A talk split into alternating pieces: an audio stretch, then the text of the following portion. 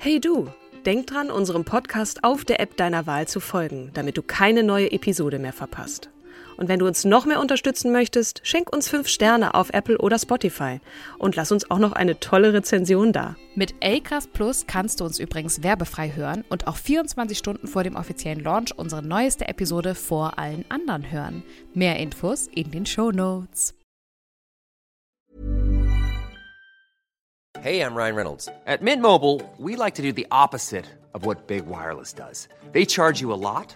we charge you a little. So naturally, when they announced they'd be raising their prices due to inflation, we decided to deflate our prices due to not hating you. That's right. We're cutting the price of Mint Unlimited from $30 a month to just $15 a month. Give it a try at mintmobile.com slash switch. $45 upfront for three months plus taxes and fees. Promote for new customers for limited time. Unlimited more than 40 gigabytes per month. Slows. Full terms at mintmobile.com.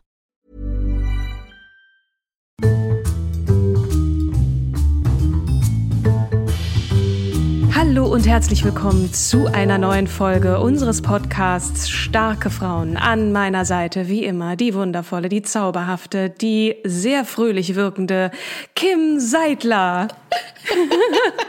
Ganz herzlichen das be Dank. beweist, dass ich recht habe, dass du jetzt lachend hier rein äh, schlitterst.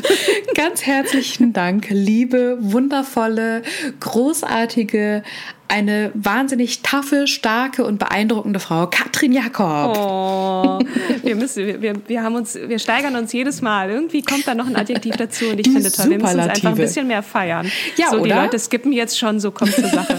Genau. Aber nein, ich finde, wir müssen uns auch mal ein bisschen feiern hier. So, das, das ähm, finde ich gut. Liebe Kim, du stellst mir und uns heute eine tolle Frau vor. Die hast du Mhm. letztes Mal schon angekündigt. Eine, du hast Astronautin gesagt, aber wir haben festgestellt, es gibt auch den Begriff Kosmonautin. Genau. Was ist da jetzt? Was genau, ist da erstmal sag los? mal, ja, es ist die Valentina Wladimirovna Tereshkova. Und sie war die erste Frau im Weltraum im Jahr 1963. Und äh, ist auch die einzige Frau in der Raumfahrtgeschichte, die allein, also auf einer Solo-Mission flog. Ich glaube, die Kapsel war insgesamt zwei Meter, äh, umfasste zwei Meter. Und das ist natürlich wirklich, kann man sich vorstellen, sehr beengt. Überleg mal, ne, was du da auch aushalten musst. Und dann da so in so einer Raumfahrtkapsel, ich stelle mir das gerade vor, es gibt mir richtig Goosebumps. Ja. Und zwar ähm, ist sie eine, wie nach russischen, nach einer russischen Beschreibungsweise oder sowjetischen Beschreibungsweise, um korrekt zu sein, eine Kosmonautin, um sie zu unterscheiden ähm, zu der amerikanisch geprägten ähm, Kosmo äh, Astronautin. Astronaut. Ja, das ist alles ins, insgesamt gar nicht mal so unwichtig. Denn äh, die Valentina ist in der ehemaligen UdSSR geboren. Ja. Union der Sozialistischen Sowjetrepubliken. Also die Sowjetunion ist es. Sie ist geboren am 6. März. Äh, herzlichen Glückwunsch nachträglich, denn sie lebt noch. Sie lebt noch, ne? Ja, ja. ja. 1937 in Maslenikowo bei Tutajew, ähm, Oblast Jaroslavl, ähm, russische SFSR geboren. Und äh, das ist dann die russische sozialistische föderative Sowjetrepublik. Äh, das war die älteste, größte und bevölkerungsreichste Unionsrepublik der Sowjetunion, ne? UdSSR. Das ist Oblast Jar Jaroslav ist übrigens, um das so ein bisschen einzuordnen, relativ dicht dran an Moskau. Valentina ist Tochter einer Textilarbeiterin und eines im finnischen Winterkrieg gefallenen Traktoristen. Und äh, ich möchte hier an dieser Stelle einmal ein bisschen geschichtlich ausholen, um sie vernünftig einordnen zu können. Das ist natürlich eine große Herausforderung, um jetzt schon mal zu sagen. Der obligatorische Hinweis, wir sind stets bemüht, ne, da jetzt auch äh, hier einen auf Geschichtslehrerin zu machen. Aber es, ähm, auch da Ja. bitte der Hinweis, äh, wenn wir was nicht richtig machen, bitte äh, weist uns darauf hin. Übrigens, ich muss noch ganz kurz was zum Traktoristen sagen, der, Ja. äh, was natürlich Ja. auch äh, in der UdSSR weit verbreitet ist. Ähm, das ist eine Bezeichnung für einen Kraftfahrer in den Kolchosen, also in diesen landwirtschaftlichen Produktionsgenossenschaften. Ne? Warum das jetzt so wichtig ist, also wir befinden uns im Kommunismus, das schon mal so der kleine Teppich gelegt, aber der Vater hat ja dann auch nicht mehr gelebt. Ähm, genau, jetzt over to you und äh, Sowjetunion. Ja. Also geografische, geografische Einordnung, die Ausdehnung und die Grenzen. Also ähm, die Ausdehnung ist, äh, welche sie bis zur Unabhängigkeit Litauens am 11. März 1990 behielt, erlangte die Union im Verlauf des Zweiten Weltkrieges mit der Einverleibung der baltischen Länder Estland, Lettland, Litauen, Bessarabiens, Tuvas, des nördlichen Teils Ostpreußens sowie finnischer, polnischer, tschechoslowakischer und japanischer Gebiete. Mhm. Die Sowjetunion war damit, abgesehen vom Russischen Reich vor 1917, zu dem auch Finnland, Teile Polens, die Nordosttürkei und bis 1867 Alaska gehörten, in der jüngeren Geschichte der Menschheit der Staat mit dem größten zusammenhängenden Hoheitsgebiet. Ja. Und äh, geprägt ist die Zeit tatsächlich äh, geschichtlich. 1917 bis 1922 gab es die Oktoberrevolution und Bürgerkrieg. 1924 bis 1939 gab es die Industrialisierung und Stal Stalinscher Terror. Dann 1939 bis 1945 bekannt der Zweite Weltkrieg. Danach folgte 1945 bis 1985 der Kalte Krieg. Ja. 1985 bis 1991 Reformen und Auflösung der Sowjetunion. Wir erinnern uns, 1986 gab es die Reaktorkatastrophe Tschernobyl. Mhm. Und ähm, das ist ein Land, in dem Valentina verortet wird und in dem es total wichtig ist, eine Persönlichkeit wie Valentina hervorzuheben als perfekte Frau. Mhm. Da bin ich jetzt gespannt, ähm, was eine perfekte Frau ist, also wie, wie das so gesehen wurde. Wir befinden uns im Kalten ja. Krieg, ne? Also sie Sie, ihre Karriere startet zur Zeit des Kalten Krieges. Wettstreit mit den USA. Also sie betrifft tatsächlich, ohne dass sie es weiß, der Wettstreit mit den USA. Wer es als erster, ja, es ging immer um Guinness Buch der Rekorde, ja. nenne ich das jetzt mal ganz platt, Einträge. Wer ist als erster mit irgendwas rausgekommen? Und äh, zu Valentina, wie ich schon gesagt hatte, ähm, ist sie die Tochter einer Textilarbeiterin, also einer Arbeit, eine, eine Arbeiterfrau, mhm. ja. Ähm, und nach dem Tod ihres Vaters Jahres äh, zog ihre Mutter mit den Kindern nach Jaroslawl, mhm. um bessere Beschäftigungsmöglichkeiten zu finden und wurde dann in der Baumwollspinnerei Krasny Perekop beschäftigt, mhm. so heißt es hier mhm. im Eintrag. Und ähm, sie hat bereits als Jugendliche in, auch in einer Fabrik für Autoreifen gearbeitet und später ist sie dann gewechselt zu einer Spinnerei. Mhm. Und sie hat dort sieben Jahre lang ähm, als Zuschneiderin und Büglerin gearbeitet und hat dann aber noch äh, parallel sich weitergebildet an der Abendschule zu einer Technikerin. So erhielt sie dann 1960 ähm, ihr Technikerdiplom. Mhm. Ja, und ähm, 1963 ist sie, ist sie ins All gestartet. Wie kam das? Boah, also drei, drei Jahre, Jahre später. später. Da brauchen wir da echt so eine Vorbereitung auch, ne? Aber na pass ja. auf, genau. Also sie sie war schon ähm, immer eine begeisterte Fallschirmspringerin. Mhm und äh, große Bewunderin von Juri Gagarin, ja, genau, der erste sowjetische Kosmonaut, also der erste Mann, der ins Weltraum äh, gekommen ist. Und das war so toll, dass sich wirklich wahnsinnig viele Menschen beworben haben, unter anderem auch über 400 Frauen, mhm. die auch ins All wollten. Und das war in den USA eine ähnliche Entwicklung. Und die USA hatte dann, also die, die waren ja immer ähm, misstrauisch miteinander, weil sie das Wertesystem der westlichen, ich nenne das jetzt mal mit Anführungszeichen, der, der westlichen Welt, ist ein anderes natürlich als der der Sowjets gewesen. Ja, also Kommunistenhass, ne? Also wir erinnern uns McCarthy-Ära genau. und so, diese, ja. die, diese Grundskepsis dem Kommunismus gegenüber, das ist ja bis heute ein Trauma. So, sorry, ganz kurz, ja. Schub. Nee, Katrin, das ist ein super guter Hinweis. Danke dir. Also es ging bei den beiden Supermächten, ne, USA und Sowjetunion, immer um einen Wettlauf ins All. Der Kalte Krieg im Orbit kann man das auch eigentlich nennen. Denn ähm, ne, während die, sie während des Zweiten Weltkrieges noch Verbündete waren, waren sie erbitterte Feinde danach. Und es ging darum, wer hat Vorherrschaft im All. Ja, Die Geschichte beginnt im Endeffekt ja in den 50er Jahren. Die Sowjets haben die Amerikaner geschockt am 4. Oktober 1957 mit Sputnik 1. Da schießen die Sowjets den ersten künstlichen Erdsatelliten in eine Umlaufbahn. Die Aussage von Kennedy, John F. Kennedy, US-Präsident damals, war, falls die Sowjets das Weltall kontrollieren, dann können sie die Erde kontrollieren. Also das war die große Angst der Amerikaner. Die, die USA, die ihre Ressourcen bis dahin auf verschiedene Raketenprojekte von Army und Navy zersplittert haben, reagieren 1958 mit dem Aufbau der zivilen Raumfahrtbehörde NASA. Doch den Vorsprung der Sowjets holen sie so schnell leider nicht auf, denn Nach dem Sputnik-Schock folgt äh, das erste Lebewesen 1957 durch die UdSSR mit der Mischlingshündin Laika. Dann können die Amerikaner aber sagen, ey, der erste Flug zum Mond, das haben wir aber äh, geschafft, nämlich mit Explorer 1 ebenfalls einen Satelliten in eine Umlaufbahn zu bringen. Dafür dreht er bis 1970 seine Kreise, während Sputnik 1 bereits 1958 in der Atmosphäre verglüht. Und ja, die ersten Menschen im Weltraum. Der erste Big Point sozusagen der Sowjets im Kampf um die Vorherrschaft im Weltall folgt am 12. April 1961 durch Juri Gagarin, ja, Sohn eines Zimmermanns und einer Bäuerin mit der Vostok 1 als erster Mensch. Und dann nochmal 1963 dann mit Valentina Tereshkova auch die erste Frau ins All. Sie bleibt ne, gleich drei Tage oben und umkreist die Erde 48 Mal. Und ähm, im gleichen Jahr schickt die Sowjetunion auch die erste dreiköpfige Besatzung in den Orbit.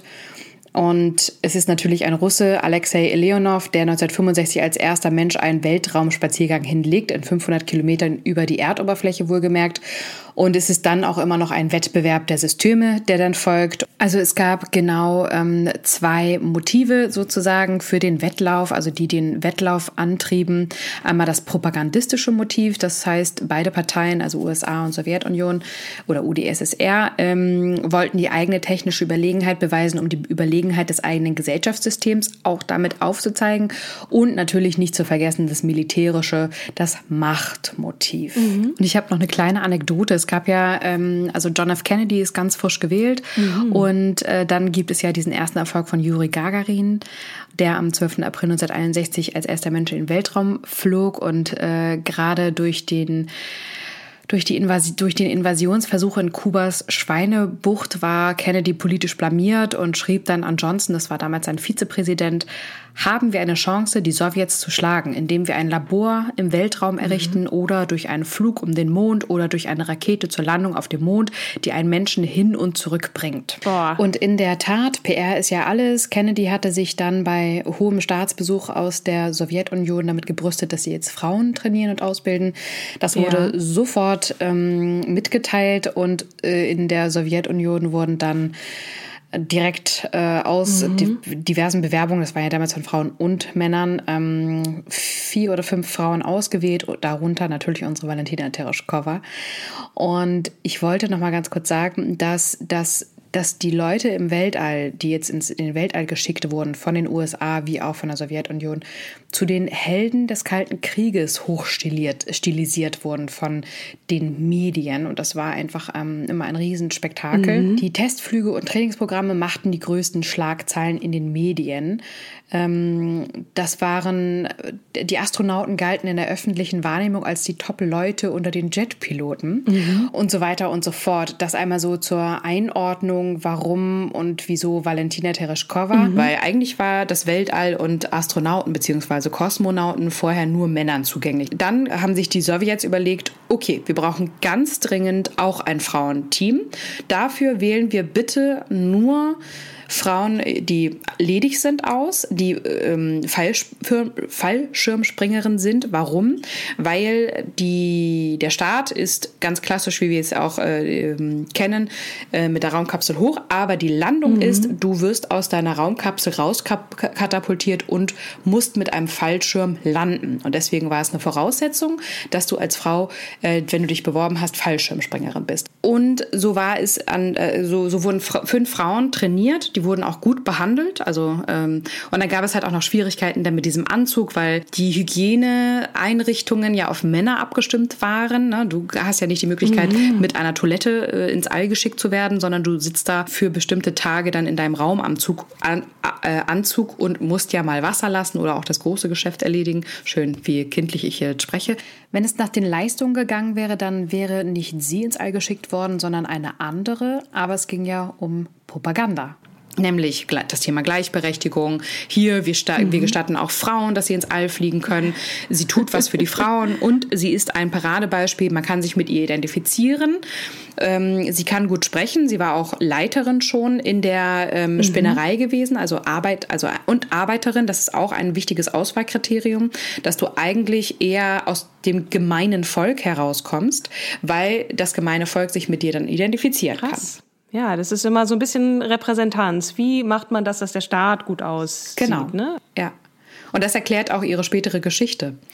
Ähm, also am 16. Juni 1963 startete Valentina an Bord von Vostok 6 vom Kosmodrom mhm. Baikonur zu einer fast drei Tage dauernden Reise ins All und umkreiste die Erde 48 Mal.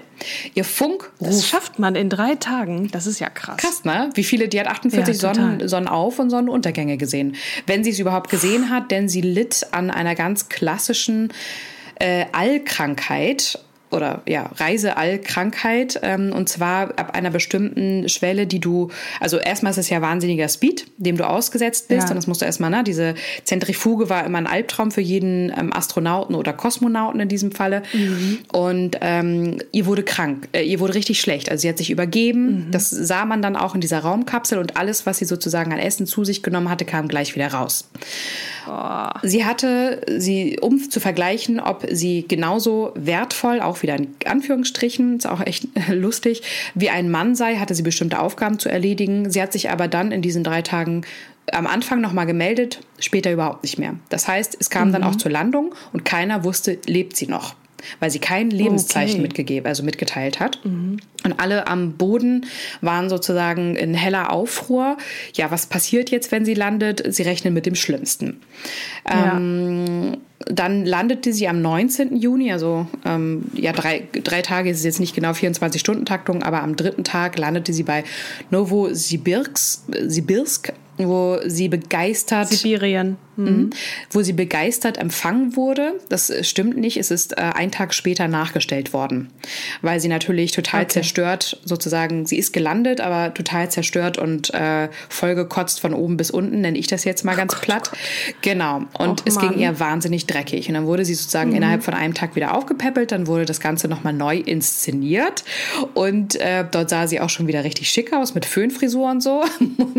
Wenn man das im Nachhinein sich jetzt anguckt, dann versteht man das, ne? Aber ja. man hat sie so inszeniert, dass sie als Powerfrau ähm, gelandet ist und alles war super und Tutti, sie, sie hat Blumensträuße gekriegt, aber sie hat von ihrem Vorgesetzten hinter verschlossenen Türen soll sie einen richtigen Einlauf gekriegt haben, dass sie auch zu Tränen gerührt war.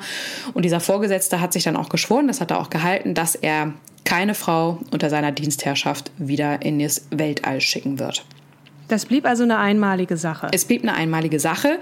Das war damals der Chefkonstrukteur Sergei Korolev. Okay. den sie ähm, ignoriert haben soll. Aber später kommt heraus, also er soll gesagt haben, mir kommen keine Weiber mehr ins All. Weiber ist hier wohl irgendwie ein Wort von den Journalisten. Sie hatte halt von Anfang an mit der Raumkrankheit, also Raumkrankheit nennt sich das, zu kämpfen was sie allerdings gegenüber der Bodenkontrolle verschwiegen haben soll und sie ignorierte Weisungen für die handgesteuerte Orientierung ihrer Kapsel, reagierte stundenlang nicht auf Funkrufe, aß, trank nicht wie vorgesehen und klagte über die drückende Enge der Kapsel und Aufzeichnung konnte sie nicht anfertigen, weil sie in der Hektik ihre Bleistifte abgebrochen hätte. Ähm, zudem stellte sie fest, dass ihre Vostok 6 Kapsel falsch programmiert war. Erst am zweiten Tag erhielt sie die korrekten Daten. Wäre das nicht passiert, hätte ihr Flug durchaus in, ja, im Tod enden können wie Tereshkova erst vor zehn Jahren verrät. Und Koroljo habe sie angefleht, diese Panne für sich zu behalten, damit er natürlich total gut dasteht. Interessant, dass er sich ähm, über sie echauffiert, sie aber schweigt. Und da kommen wir später zu. Gut, aber danach hat sich ja sowieso ihr Leben ein bisschen geändert. Naja, ne? sie, also, also sie ist Sie ist auch komplett um die Welt geschickt worden und hat das bravourös gemeistert. Das ist so ein bisschen die Diana-Story, ehrlich gesagt. Mhm. Ähm, überall wurde sie mhm. gefeiert, die erste Astronautin und das Sinnbild für eine tolle Frau, eine Powerfrau, ähm, die so viel Mut gebracht hat. Sie sieht gut aus, sie ist mutig, ähm, sie kann singen, ja, die, die hat tolle ähm, Veranstaltungen, die hat das uh. Volk begeistert. Aber einmal all over the world, so nach ja. dem Motto. Aber sie ist doch auch Mutter geworden, ne? Sie hat ja wenig später hat sie also. Dann wurde aha, ihr immer unterstellt, okay. dass sie jetzt verlobt sei und ob diese, diese ähm, Unterstellungen denn stimmen würden. Also mhm. egal welche Kamera lief. Ähm, und dann hat sich sozusagen die Regierung dafür ausgesprochen, dass sie jetzt den Adrian Nikolaev heiratet. Und dem hat sie gefolgt. Man, ich, also es, sie, sie ist so perfekt nach außen, dass man nicht weiß, ob es jetzt eine, ich sage da ist mal eine politische Heirat war oder ähm, ob das wirklich eine gewollte Heirat Ach, war. Zwangsehe, eine staatlich verordnete Zwangsehe. Ist eine Spekulation, wissen wir nicht. Also ne? zumindest Aber wurde auf der. Wikipedia-Seite ihres Ehemannes, also von, von Andrian Grigorjewitsch Nikolajew gesagt, oder es steht hier geschrieben, dass diese Heirat eine Idee von Khrushchev war, also der Regierung, der damalige Regierungschef und der, also genauer gesagt 53 bis 64 Parteichef der KPDSU und 58 bis 64 als Vorsitzender des Ministerrats Regierungschef der Sowjetunion war. Die beiden bekommen genau ein Jahr später, angeblich sieben Monate, wer weiß, äh, später ihr Kind, also ein Mädchen. Sie studierte anschließend an der Schukowski Ingenieurakademie ähm, der sowjetischen Luftstreitkräfte und 1966 wurde sie in der obersten Sowjet der UdSSR gewählt. was ist das, oberste Sowjet? Das ist sozusagen die höchste Die Legislative, ne? ja, genau, der Sowjetunion, genau. Das ist auch politisch gewünscht, einfach auch sehr ein gutes, gutes Signal äh, in der Außenwirkung, dass dort eine Frau hineingewählt wird, gerade weil sie nun einfach ja die, die Powerfrau darstellt, die die Sowjets brauchen und benötigen. Und dann im Mai 68 wird sie Vorsitzende des Frauenkomitees der UdSSR und 1971 Mitglied des Zentra- Zentralkomitees der KPDSU. Das ist die Kommunistische Partei der Sowjetunion. Und 1947 war sie im Präsidium des obersten Sowjets und ab 1976 stellvertretende Vorsitzende der Kommission für Erziehung, Wissenschaft und Kultur des Union-Sowjets. Also doch auch dann eine politische Karriere, weil, wenn ich das richtig sehe, blieb Komplett, dieser Raumflug komplett. der einzige, den sie je begangen hat. Korrekt, Also ja. Sie ist dann nie wieder nach Nee, oben ich glaube, geflogen. die Erfahrung hat ihr auch gereicht, auch wenn sie jetzt in der heutigen Zeit sagt, sie hätte Lust, mit einem One-Way-Ticket zum Mars zu fliegen. Die Sehnsucht bleibt irgendwie. Ne? Trotz Kotzerei denkt man sich so, wenn man das einmal erlebt hat da oben, Und es wurde auch komplett gedeckelt und verschwiegen, dass es halt nicht gut gelaufen ist. Wobei ähm, ich dann, weil ich dachte auch so, ja, ist das jetzt echt ein Ding der Valentina oder ist das eigentlich so ein allgemeines Astronauten-Kosmonautenproblem oder Raumfahrerproblem? Und das ist tatsächlich ein allgemein bekanntes Problem. Dafür kann sie nichts, aber dieses sich also nicht mehr zu funktionieren. Ich meine, gut, aber sie wird auch dehydriert gewesen sein. Es ging ihr wahnsinnig dreckig.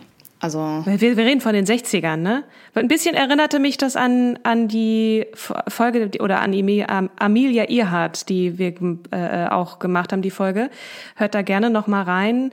So die erste Frau, wie das inszeniert wurde und dann, ne? Und sie sagte dann jetzt, macht mal hier halblang und so. Ich bin hier, ne? Also war ja auch nicht alleine und so. Also ähm, ja, die erste Frau ist dann schon noch was Besonderes. Aber es blieb nur bei einem Mal. Also das, das finde ich dann schon bemerkenswert. Ja, absolut. Aber ähm, sie, sie, also, und auch warum wurden keine Mütter gewollt für diese Reise? Weil es immer um Leben und Tod geht. Ja, es kann halt so viel schieflaufen dabei, wenn du ins All geschossen wirst, gerade als erste Frau. Und es gab, das war der, ich glaube, der sechste oder der siebte ähm, Allbesuch. Also es ist, niemand ist da erfahren gewesen, wirklich. Es Ja. gab keine, keine Routine in diesem Bereich. Hätte auch einfach wirklich schief gehen können. Zurück zu ihrer, äh, im Privatleben hat sie sich dann 19 Jahre später scheiden lassen. In zweiter Ehe war sie dann mit dem Orthopäden Juli Georgievich Schaposchnikow verheiratet, der 99 starb. Um jetzt alles weitere einzuordnen, einmal nochmal ein geschichtlicher kurzer Abriss. Es gab einmal nochmal, ähm, dass 1964 der Brezhnev Ersatz war für Khrushchev. Und dann gab es Reformversuche und es gab ähm, ja den Prager Frühling in der Tschechoslowakei, der niedergeschlagen wurde. Dann auch die Verhängung des Krieg Kriegsrechts in der Volksrepublik Polen 1980 geschah unter dem Druck Moskaus. Die UdSSR unterzeichnete 75, 1975 das KSZE-Abkommen. Das ist die Konferenz über Sicherheit und Zusammenarbeit in Europa. Und ja, der Bürgerkrieg in Afghanistan eskalierte 1979. Ähm, es entstand eine neue weltpolitische Krisenzone. Das Land wurde verwüstet, seine Infrastruktur zerstört. Kämpfe zwischen Regierungstruppen und Mujahedin, das ähm, ein Begriff Dschihad, äh, Streben, Kämpfen, abgeleitet ähm, bedeutet ins Deutsche übersetzt jemand, der Dschihad betreibt. Und ähm, Afghanistans Staatspräsident Najibullah setzte 1986 auf einen Kurs der nationalen Versöhnung. Mich Michael Gorbatschow hielt das sowjetische Engagement in Afghanistan für zu kostspielig und verlustreich und er trat mit dem Versprechen zur Wahl des obersten Vorsitzenden des Zentralkomitees an, den äußerst unpopulären Krieg zu beenden. Und so wurde 88 bis 89 unter seiner Ägide ähm, wurden die sowjetischen Truppen abgezogen und die siegreichen Mujahedin, also Dschihadisten, ähm, von den US-amerikanischen und pakistanischen Geheimdiensten CIA und ähm, ESI organisiert und ausgerüstet, übernahmen die Macht, um sich erneut in bürgerkriegsähnliche Kämpfe zu verstricken. Mhm. Dann gab es die Reaktorkatastrophe 1986. Es ging los mit den langsamen Zerfallprozessen, das heißt im Nationalitätengefüge, da war ja wahnsinnig Multikulti, äh, der Sowjetunion entstanden ebenso Destabilisierungen. Im Dezember 86 kam es erstmals nach der Ära Brezhnev zu schweren ethnischen Konflikten und es folgte innerhalb kurzer Zeit die Entstehung einer Vielzahl von neuen Nationalitätenkonflikten innerhalb der Sowjetunion und der Bruch der Randstaaten der Sowjetunion mit dem Moskauer Zentrum ging weniger vom Volk der in Vielzahl entstandenen kleinräumigen Krisenzentren aus, sondern von den politischen Führungen der Unionsrepubliken. Es waren die sich auf ihre nationale Identität berufenden baltischen Republiken, die den Anfang machten. 1990 und 1991 erklärten Litauen, Lettland und Estland ihre Unabhängigkeit. Am 19. August 1991, einen Tag bevor Gorbatschow und eine Gruppe der Führer der Republiken einen neuen Unionsvertrag unterzeichnen wollten, versuchte das Staatskomitee für den Ausnahmezustand, eine Gruppe hoher Funktionäre, die Macht in Moskau zu ergreifen. Bereits am 21. August war der Putsch am Widerstand der Bevölkerung unter Führung von Boris Jelzin gescheitert. Durch den Augustputsch war die Sowjetunion endgültig zerfallen. Die offizielle Auflösung erfolgte jedoch erst am 26. Dezember 1991 mit dem Tag der Hinterlegung der Ratifikationsurkunden zum Abkommen von Alma-Ata durch Beschluss des obersten Sowjets wobei selbst unter den einzelnen Nachfolgerepubliken der ehemaligen UdSSR hierbei Uneinigkeit besteht, womit zum 31. Dezember 1991 die Existenz der Sowjetunion offiziell endete. Und wo ist jetzt unsere liebe Valentina? Mhm. So, wenn man sich jetzt nochmal die Geschichtsdaten vor Augen führt und überlegt, wo äh, Valentina wann war, Nochmal, sie war im Mai 1966 äh, wurde sie in den obersten Sowjet der UdSSR gewählt. Im Mai 68 Vorsitzende des Frauenkomitees der UdSSR und 71 Mitglied des Zentralkomitees der KPDSU. Ab 74 war sie im Präsidium des obersten Sowjets und ab 76 stellvertretende Vorsitzende des, der Kommission für Erziehung, Wissenschaft und Kultur des Unionsowjets. Und sie hat insgesamt maßgeblich zu diesen Veränderungen beigetragen. In welcher Rolle und wie stark, das kann ich nicht beurteilen, aber sie war im Oberst, obersten Sowjet im Präsidium. Das heißt, sie wird auch mit unterschrieben haben oder zumindest mit beratend tätig gewesen sein, als die Sowjetunion sich aufgelöst mhm. hat. 1994 wurde sie von der Regierung Russlands zur Leiterin des russischen Zentrums für internationale kulturelle und wissenschaftliche Zusammenarbeit ernannt.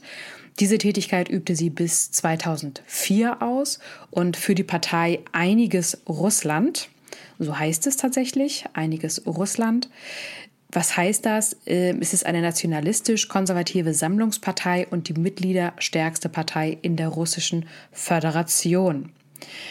Und hier ist sie Abgeordnete in der regionalen Duma der Oblast Jaroslawl, also da, wo sie herkommt. Und wurde dann Abgeordnete der Staatsduma. Mhm. Die Duma oder Staatsduma ist das Unterhaus, die direkt vom Volk gewählte zweite Parlamentskammer der Föderationsversammlung von Russland. Und das ist auch wieder eine sehr, ein hoher Rang. Am März, also am 10. März 2020 beantragte sie dort erfolgreich eine Verfassungsänderung zur Lockerung der Amtszeit des russischen Präsidenten. Und sie schätzt Putin und hat ihm wohl zum 64. Geburtstag äh, diverse Rosen geschickt und gesagt, dass sie dem Volke dient und zur Verfügung steht. Ähm, und angeblich macht Putin alles, was sie sagt, wenn sie ihn besucht. Ja, sie trug die olympische Fahne bei den Olympischen Winterspielen 2014 als eine von acht Trägerinnen. Weit weg von, von dem, was, was wir bei Anna Politkovskaya gesehen haben, die ja systemkritisch war.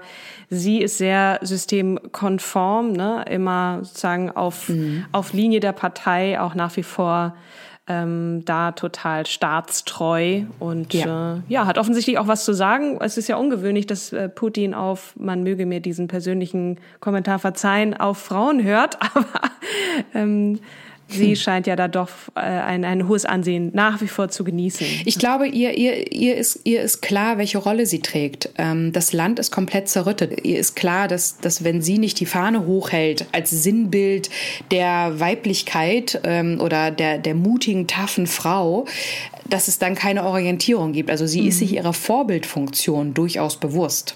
Und deswegen, ich glaube, wenn du das, wenn du dann auch viel diese Machtspielchen mitkriegst und in, in, diesem, in diesen Verworrenheiten und es, mhm. Russisch ist die Amtssprache, aber unten drunter gibt es ja so viele unterschiedliche Muttersprachen.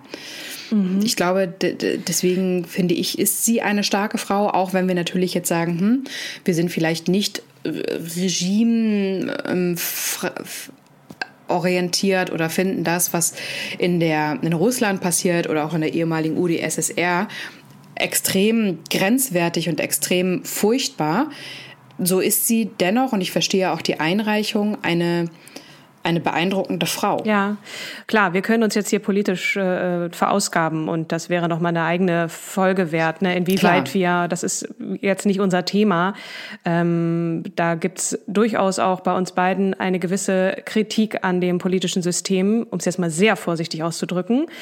Äh, nichtsdestotrotz mhm. magst du recht haben, ne? Eine Frau, die sich da ihre Position und ihre Rolle erarbeitet hat über all die Jahre, ein, ein, eine Vorbildfunktion sich erarbeitet hat, das ähm, steht außer Frage. Und, und auch diesen Prozess mitgemacht zu haben, ähm, ins All zu fliegen ähm, und alleine da oben kotzend sich um die Erde zu drehen ähm, und dann diese Karriere hinzulegen, mhm. das ist sicherlich ähm, eine Folge wert. Insofern würde ich jetzt sagen, ja, mit einem kleinen Wermutstropfen, was die politische Einstellung ein, angeht, würde ich sagen, es ist eine starke Frau. Punkt. Hm? Zeigt ja auch einen großen Mut in ein Weltall sich schießen zu lassen und auch zu wissen, dass es mit dem Tod enden kann. Klar, absolut. Das ist ein, ein Risiko gewesen zu damaliger Zeit. Ich meine, es ist ja auch danach ähm, der die Apollo-Mission, die dann tödlich endete. Ich weiß nicht, welche Nummer das war. Das ist äh, ein, ein hohes Risiko, das man eingeht. Und äh, natürlich ist diese Raumfahrtmission auch immer politisch gewesen, gerade in den 60er Jahren, ne, im, im, vor dem Hintergrund des Kalten Krieges, da zu sagen, ich gehe hier für mein Land ins All, nicht wissend, ob ich lebend wiederkomme, das, das muss schon, da, da muss man schon wahnsinnig mutig sein. Insofern ja, verstehe ich schon. Also auch äh, es gibt hier nochmal so eine, so eine Beschreibung auch in der Süddeutschen, ähm, dass sie seit den 60er Jahren eine sowjetisch-russische Ikone, dekoriert mit den wichtigsten Auszeichnungen, hofiert von den Kreml-Chefs, verewigt auf Briefmarken, beglückwünscht auch von Queen Elizabeth. Also mit der Beteiligung einer Frau an diesem Manöver, ne, mit, mit der Vostok 6 im Orbit, ist sie natürlich ein spektakulärer Propagandaerfolg der damaligen Zeit gewesen, der besonders Resonanz auf dem Weltfrauenkongress fand und war eine musterhafte Protagonistin des Kommunismus. Kühn, entschlossen, durchsetzungsstark, Tochter einer Textilarbeiterin und eines Traktoristen, nicht versnobbt, sondern ja. Arbeiterkind. Und das war einfach, ja, ich, und sie ist, sie ist sich auch dessen bewusst, was sie da für ein, für ein Vorbild war und was man von ihr erwartet hat. Also ich ähm, habe wieder viel gelernt heute. Das ist ja das Schöne an unserem Podcast, dass wir, dass wir da auch mal wieder Namen mhm. und Frauen kennenlernen, die von denen wir keine Ahnung hatten und auch in Bereiche reingucken dürfen, die wir noch nicht kennen oder ähm, dann kennenlernen. Nächste Woche werde ich dir eine Frau vorstellen, die auch eine Einreichung war. Also wir haben uns ja vorgenommen, dass wir da mehr mal wieder auf euch hören mhm. und, und gucken, ähm, ne, wer, wer, wen möchtet ihr mal wieder genau vorgestellt haben. Wir haben diese Frau auch das ein oder andere Mal schon erwähnt, nämlich Elisabeth Selbert, eine der vier Mütter des Grundgesetzes des Bundesrepublikanischen. Und das ist eine Einreichung unter anderem von Maria Müller gewesen. Und äh, genau, die stelle ich euch nächste Woche vor. Da schauen wir nochmal so ein bisschen in die bundesrepublikanische Geschichte der Nachkriegszeit, der unmittelbaren. Und da freue ich mich auch sehr drauf, weil ich glaube, auch wenn ich über sie schon das ein oder andere weiß, äh, bei der Recherche werde ich nochmal viel dazulernen und das hoffe ich dann an euch auch weitergeben zu können. Insofern nächste Woche Elisabeth Selbert. Vielen Dank, Katrin, da freue ich mich auch schon sehr drauf. Vielen Dank fürs Zuhören und erstmal fürs Vorstellen, Kim, fürs Zuhören an euch da draußen und äh, genau, dann bleibt uns nur zu sagen, bis, bis zum, zum, nächsten Mal. Mal. Tschüss. Tschüss.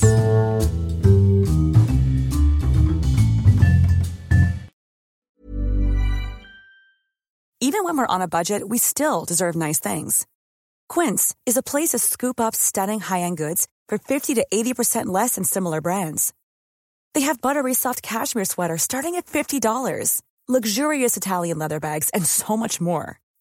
Plus, Quince only works with factories that use safe, ethical, and responsible manufacturing. Get the high-end goods you'll love without the high price tag with Quince.